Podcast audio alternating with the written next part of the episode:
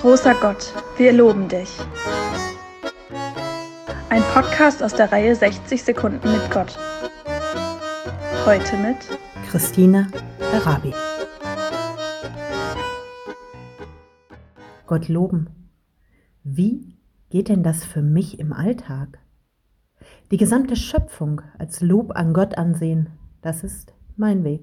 So bewundere ich die unglaubliche Natur und unsere vielen Mitgeschöpfe, die leuchtenden Sterne in der Nacht und die strahlende Sonne am Tag, der momentan ständig erhoffte Regen und auch die mächtigen Gewitter, schöne Blumen, Gräser, Sträucher, erhabene Wälder und so viel mehr.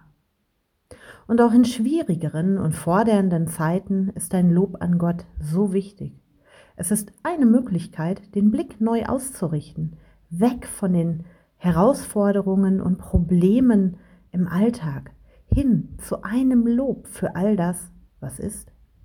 So manches Mal hilft ein Perspektivwechsel, eine Lösung oder zumindest eine andere Herangehensweise zu finden.